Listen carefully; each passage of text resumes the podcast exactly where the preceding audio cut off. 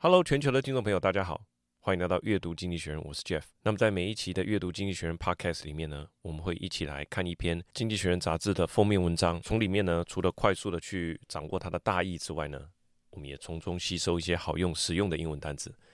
那我们就开始吧。那么讲到二零二三年呢，你打算怎么投资股市？这个大概有谱了吗？年底的时候呢，很多的投资机构呢、杂志媒体都会举办这个二零二三年的投资趋势大会。那么除了去预测通膨、利率的这个转折之外呢，有没有可能因为经济局势的变化，好比较长期的变化，过去十年我们赖以蓬勃发展的这个基础的这个经济假设已经转变了呢？这一集的《经济学人》的封面文章就是要来回答这个问题。面对一个高利率和资金稀少为常态的这个投资环境，要注意哪三件事情？那它的封面很有意思啊。乍看就是一个西部拓荒时代的这个淘金客，他穿着牛仔裤，高过膝盖的这个皮靴啊，这个踏在水里才不会浸到脚嘛，哈，双脚就踏在这个河边的这个这个水里哈，这个岸边这里，拿了这个十字镐放在旁边，手里拿着一个这个过筛用的这种圆形的这个滤网，双手抓着边缘，并且把头靠近，很专注的、很仔细的，想要在这一堆细沙当中找到一点黄金，这就是呼应到呃《经济学人》这个标题哈，就是经历过资金丰沛的年代。那现在的投资人如何在高利率跟资金更加稀少的市场当中赚取少量微薄的利润，重新回到在资本市场淘金的一个比较原始的模式？那最上面的小标题就是它的内文的主轴，叫做 “The New Rule in Financial Markets”，如何在新常态的这个市场当中做投资呢？啊，那的大标题是 “Investing in the Era of Higher Interest Rates and Scarcer Capital”，啊，它这个是。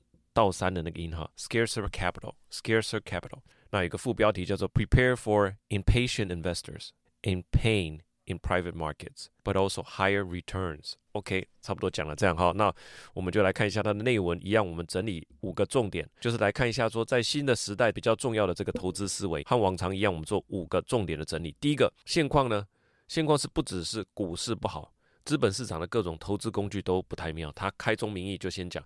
便宜取得资金的时代已经结束了。那历史上当然不乏有这个回档的时候，但是要看到这个资本市场呢，每一个面向的投资报酬率都不太好，这个算比较少见。所以他认为接下来是一个新的投资时代的到来。他就举几个面向的投报率来说明概况。第一个是 S M P 五百指数最低下跌了四分之一。连债券价格也跌哈，它的用字是说这个债券市场应该是枯萎了哈，或者说受到猛烈冲击。OK，他举个例子来说，如果你把投资的配比设定在股票百分之六十，债券百分之四十，那么你今年的投报率算到今年十月为止，会是一九三七年以来最惨烈的。那另外房价也跌，黄金也不再闪闪发光，然后加密货币也坠毁了，只剩下因为战争而涨价的这个原物料市场。到目前是一枝独秀。好，内文是这样说的：Welcome to the end of cheap money. Share prices have been through worse, but only rarely have things been so bloody in so many asset market at once.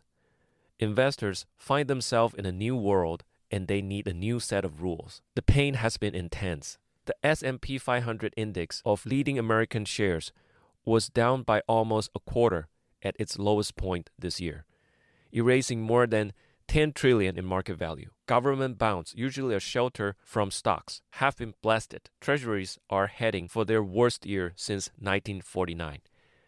As of mid October, a portfolio split 60 40 between American equity and treasuries have fallen more than in any year since 1937.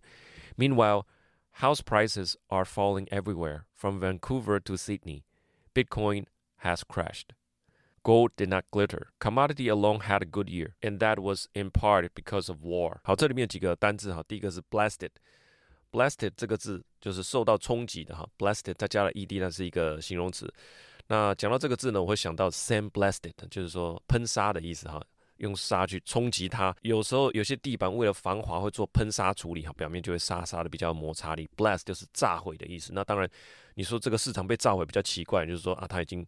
枯萎了，好被摧残过了，受到冲击就是最通俗的讲法。另外一个字叫做 glitter，glitter 就是黄金在闪闪发光的哈，那跟 sparkle 很接近呢、它在大部分的状况下是可以互用的，但是你当做名词的时候，sparkle 它是不可数名词，是一道闪烁的光芒。那 glitter 呢是闪闪发光的碎屑。好，所以小朋友在制作艺术品啊，或或者是说做这种童玩的时候，会有一些小小的亮片、亮粉，还有化妆品里面会有亮粉，那个就叫做 glitter。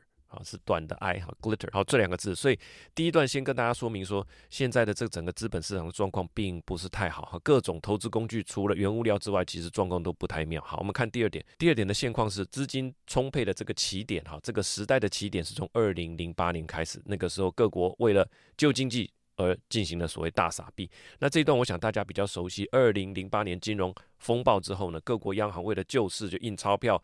大撒币哈，那从那个之后的资金就变得比较便宜，那开始了长达十几年的牛市。他做了一个统计，从二零零九年起算到二零二一年 S M P 五百这个指数总共涨了七倍。除了股票市场以外，还有另外两个重要市场也是蓬勃发展，一个是创业投资市场，那另外一个就是私募股权、房地产、基础建设、私人借贷等等哈，这些属于非公开的啊，这些市场也是非常的蓬勃，合计。总数是达到成长了四倍，达到十兆美金的规模，所以那整个资本市场资金非常的充沛，那当然它可以就有能力去 finance 这些基础建设也好啦，私人的公司跟你借贷也好，好房地产啊、私募股权啊等等等等，还有创业投资啊等等，这总共达到了十兆美金的规模。好，内文是这样说的：After the global financial crisis of 2007 to 2009. Central banks cut interest rate in an attempt to revive the economy. As rates fell and stayed down, asset price surged and a bull market and everything took hold. From its low in 2009 to its peak 2021, the, S, the S&P 500 rose sevenfold. Venture capitalists wrote ever bigger check for all manners of startup. Private market around the world, private equity as well as property, as well as property infrastructures and private lending quadruple in size to more than ten trillion，里面的一个单字就叫 quadruple，就是成长了三倍，成为四倍的意思哈。quadruple 它不是成长了四倍，它是成长了三倍，成为四倍，这个就叫做 quadruple。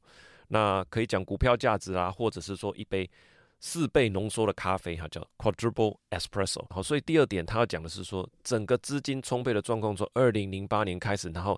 遍及整个资本市场，大家都是啊，资本非常的充沛，哈，要十兆美金的规模。好，第三点，现在在这个状况底下，哈，经济学人要讲他接下来的重点，就是说，过去十几年这个资金充沛这件事情，现在正在改变哦。接下来把利率维持在高档，资金相对稀少，拉高利率来压制通膨的这些事情，不但正在发生，而且会持续好一阵子。那如果这个情形会持续的话，投资人要注意哪些事情？经济学人就帮大家整理出三个重点。那它的第一个重点就是我们的第三个哈要点嘛哈，第三个第一个重点就是说，整体而言未来的收益率会更好，因为现在入手价偏低。好，他的意思是说，牛市的时候因为利率低嘛，资金多，未来的收益换算成现值会拉高，就是说分子不变的话，分母变小，那这个值就变大嘛，股价就会拉高了，对不对？股价高当然也有坏处，因为你买了以后每年配的股利，那除一除以后，其实这报酬率也不怎么样啊。那巴菲特说，除非你急着要卖股票，那么你当然会因为现在股价很高，你就很开心嘛，因为你马上要卖了嘛。那如果你是长期的投资人，你反而会期待说，现在的股价是处于低档，因为股价下跌的时候，如果说未来的前景也没有到真的那么差，那么你现在入手这些股票的价格偏低，当然就是替未来的收益打下好的基础嘛。那经济学人当然最后补了一句，他说，其实也没有人。能够打包票说啊，资产现在价格跌了，不会再继续往下跌，就是。One is that expected return would be higher. As interest rate fell in the bull market of the 2010s, future income was transformed into capital gain. The downside of higher prices was lower expected return. By symmetry, this year's capital losses have a silver lining. Future real return have gone up. 好，里面有个关键字叫做 silver lining，就是会有好的一面。这个词在网络上你可以找到很多的解释了，那我想大部分也都有解释到它的含义。那我觉得比较接近的就是说，这件事情也有好的一面，很多是把它解释成一线希望啦，或者是说啊乌云的有 边边有透出阳光，或者说有镶了一个金边的那个意思哈。那事实上，lining 的这个意思在字典上，它本来指的就是衬啊衬层或者衬里的意思，就是台语讲的来历。好，那个字应该就是这个 lining 的意思哈，来历就是你假设是裙子里面会有一个衬裙在里面嘛哈，所以它就是银色的 silver lining 就是银色的内里的意思，所以拿乌云来比喻，我觉得不是什么镶了银色的边呢，就是乌云的背面一定有一面是阳光普照嘛，对，乌云的上面本来就是阳光普照，我想这样理解比较正确。那它指的就是说，在现在这个状况底下，虽然股价。呃，因为利率升高的关系，哈，那就被打了折扣。就是说，你现在入手，那价格偏低，为未来的这个收益打下好的基础嘛。因为第二个重点就是说，科技股所谈的未来折现之后呢，其实不怎么值钱，这是要提醒大家要去注意科技股。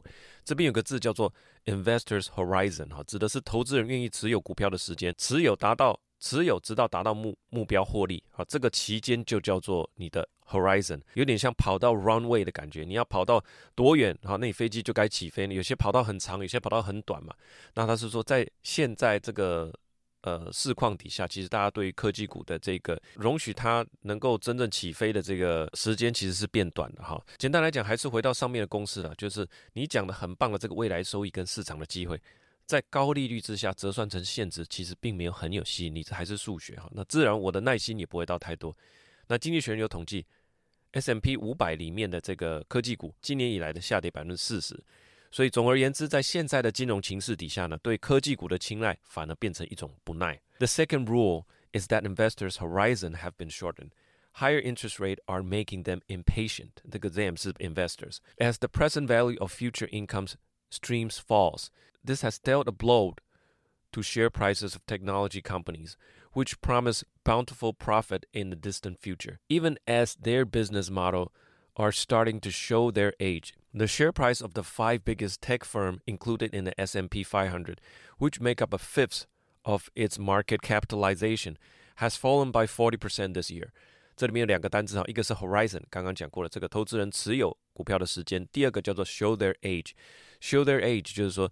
它这些科技股，他们的经营模式哈，感觉起来已经出现了一些年纪哈，透露出年纪了，show their age，感觉说这个不再是那么新颖的模式。其实很多科技股都是靠广告的模式嘛。我们讲话的时候会说啊，我小时候看的卡通都是旋风小飞侠或者小点点啊，这样子不小心就透露出我的年纪。这句话就叫 show their age。好。所以对科技股的部分，大家要稍微小心一点。那第三个重点是什么呢？该担心的是，除了科技股，还有哪些区块？那科技股的部分当然是已经反映了嘛。好，那科技股的股价都已经下跌了，那还有哪一个区块是没有反应？大家应该小心的，就是私人的股权投资。简单说，现在大家的股价都面临压力哈，尤其是公开上市公司，它接受这个证管会的监督嘛，未来的前景怎么样，你都要发布这个什么获利预警啊，或者是下一季的这个财报预测，所以它的股价是比较能够反映出现况。但是私人股权投资的这一块。经济学人说，反而是要大家去注意的哈。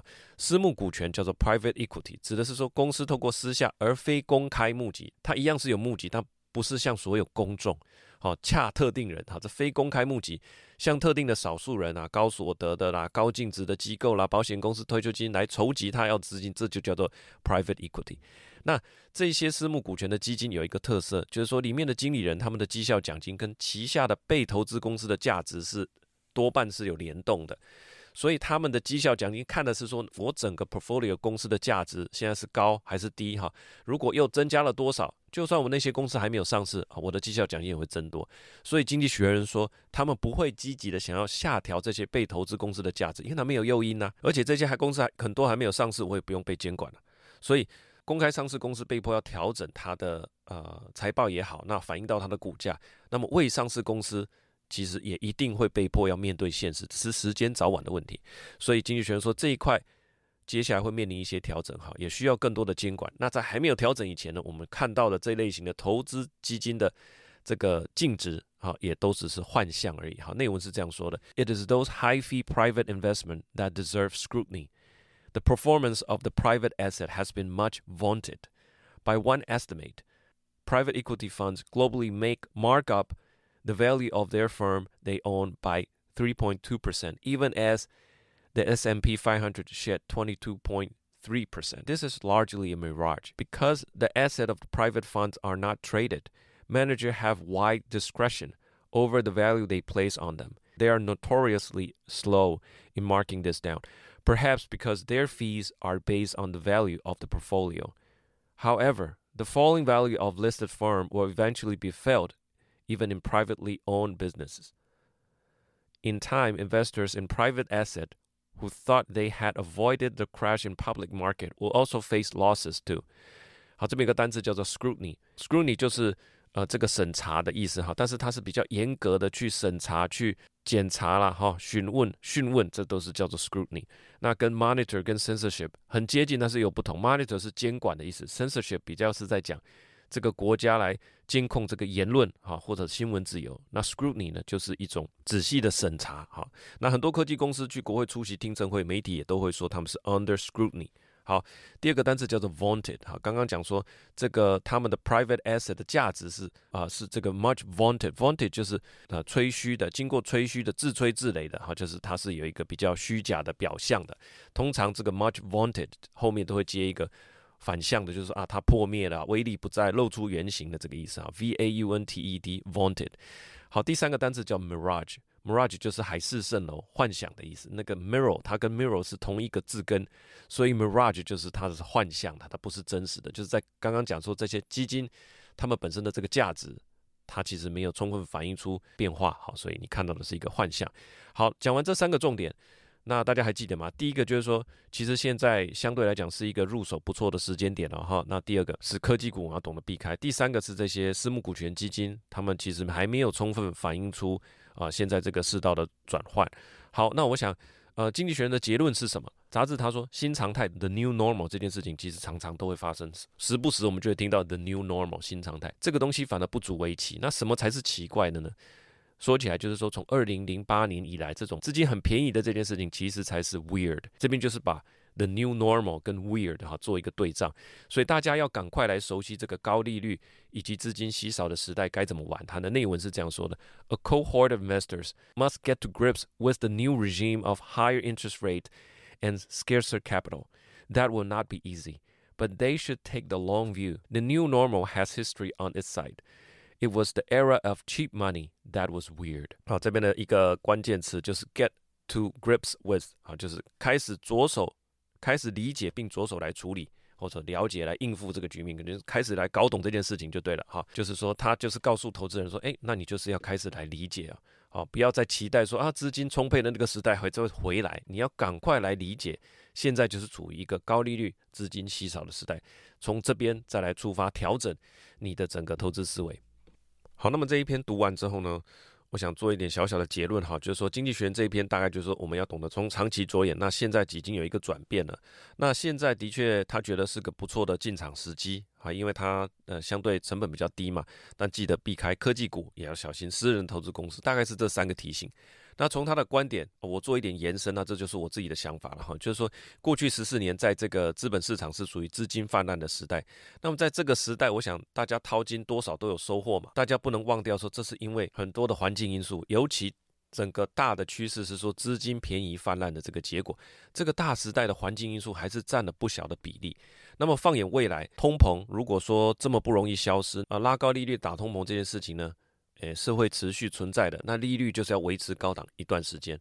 那么我在想，在这样的状况底下，除了说投资之外，那我们做生意是不是用一种比较轻资产的方式？哈，产业的这种操作方式会符合这个时代呢？那因为你要多做一百万的生意，很多大部分做生意可能资金都是借贷来的嘛。那你要增加很多的人力投入啦，或者是厂房啦，或者是你要建一个车队啦，或者是你要找很多的行销伙伴。